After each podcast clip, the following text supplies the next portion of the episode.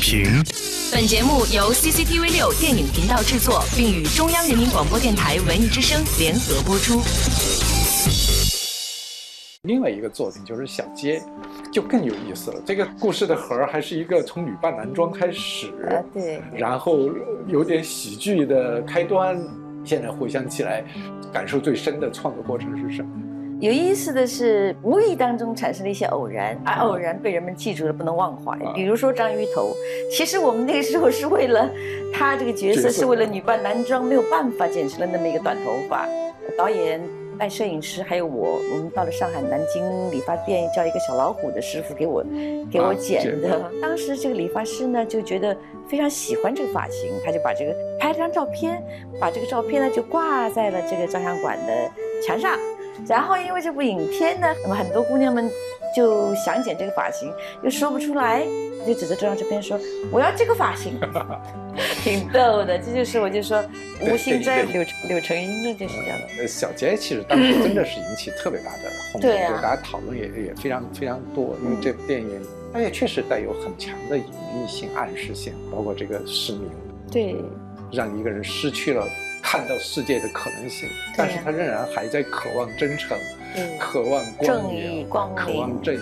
这个故事的本身的结构也非常有意思，是。它是有一个开放式的结尾。结尾。当时引起很大争议，呃，这三个不同的结尾，因为当时中国观众，我们还是喜欢看你究竟传统最后你们俩是怎么回事儿的，你们俩有没有在一起？清晰的答案，对吧？当时我在上大学，哦哦哦，我还是学中文系。我记得在我们班上就开讨论会，来讨论哪个 结尾更符合大家现在。有的人可能我希望你们俩有情人终成眷属，有的人说哎呀就是要悲剧，它才有更深刻的批判性。所以大家吵吵的要我们开团会这种，大家吵的这这就说明我们这部电影起到了一定作用啊，当时启发你们开始思想了。呃，因为我当时也比较年年轻，说实在话，像小杰在很大程度上是影响了我对。我自己过去的经历和信仰的东西的改变，所以这就是这些电影特别重要的一些价值和意义。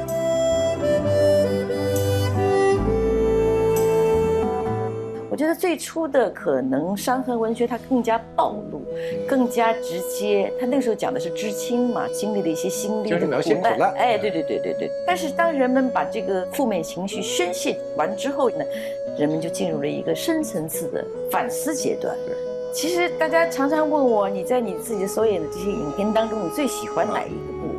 我往往会说，小杰可能是我的 favorite，是我最喜欢的一部影片，因为我自己有很多的共鸣的地方吧。这个角色就像是一个受惊的小兔子一样的，永远在一种胆战心惊中过日子，装扮成一个男孩子，在这样的环境中生活，还要裹胸。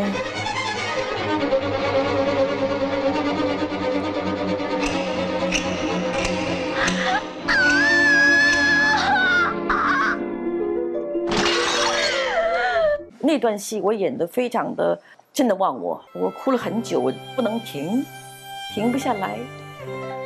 我会想到一个女孩子在发育正在发育的时候，因为大环境所迫，她不得不掩饰住这一些，这是非常残忍的一件事情。这个故事我觉得是比较典型的。伤痕文学之后再次反思的这么一个故事，重新希望人们找回自我、尊严、人性。包括还有几段这个郭安敏想象的，因为他被追，对对对，他想象的你的那个形象，他是带有一点浪漫性的啊。我已经披上了长发，开始有了那种女性的展现出美的那一面，咬着 头发呀，对，做头发飘飘飘动的那个状态。所以，但为什么现在我就说到处还，只要说的那个年代都会挂着你。其实不光是庐山恋，啊，就这几部电影的造型形象都成为那个时代的一个记忆。是，一切责任由我来承担。哥哥，你真好。你真像仙女下凡了。我们等于说直接从生活中走出来，就是这个样子。呃，所保持的东西，比如它的纯真、质朴，这些东西是抹不掉的，嗯，这些是真实的记录在荧幕上了。你比如说，我现在看到有些影片，演员在那儿哭的呼稀稀里呼啦的，但是你一点都不感动。是，我发现为什么？我仔细研究过，我发现他只是在用技巧，但他的心没有因此而动。假如你身心不动的话，你怎么会塑造好一个角色呢？我不理解，我也不能接受。我和陈冲一块演的戏叫《青春》啊啊，那你们当时也很年轻。哎，对，我们也很年轻，我们都直接从学校出来就走上了荧幕。但是我们在扮演这个角色的时候，我们演的是通讯员嘛，所以我们就要去受训练，然后还要像通讯通讯兵一样的去爬树根儿，都要亲自去体验，然后肩上磨的全是泡。对啊，说到这儿就是。我看到那个当时大众电影登了你跟陈冲的摘下来的一个往返的信，你的回信，哎，特别有意思。就是我不希望他们把我当成一个人造卫星演员，最主要的事情就是去塑造角色。就是现在看从那封信，觉得很正。但是我们的语言就是都是这样的。对，写情书估计都要写好多鼓励对方对对对对对对对。我记得我和金亚的谈恋爱过程就是书信来往，真的拿出一封来都能公开的，全部是鼓励的，卿卿我我的话很少，就最多最最后一句话，嗯，三个字。对啊，是非常好，所以你会发现一个时代它真是造就一种人，对，一种价值观，有时候这个可能还真是影响一辈子，当然也影响了看过你们电影的那一代人。是啊，我也因为这些戏，我很我很感谢电影，就像。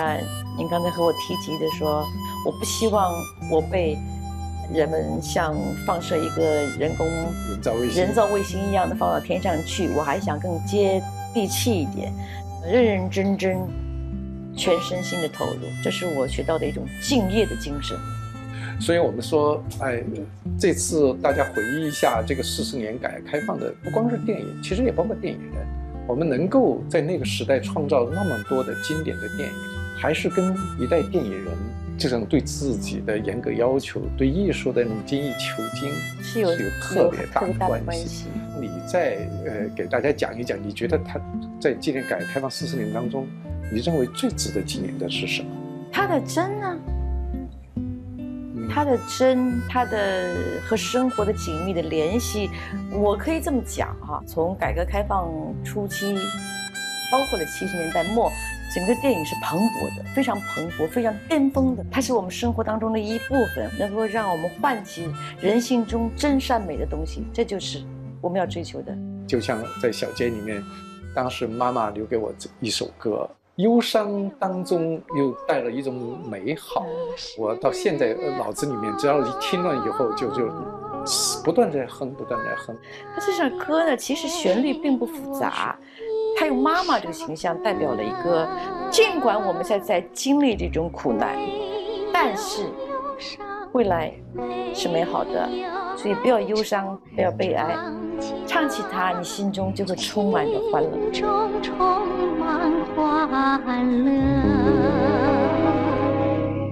本栏目视频内容，请关注 CCTV 六电影频道，周一到周五每晚十点档《今日影评》。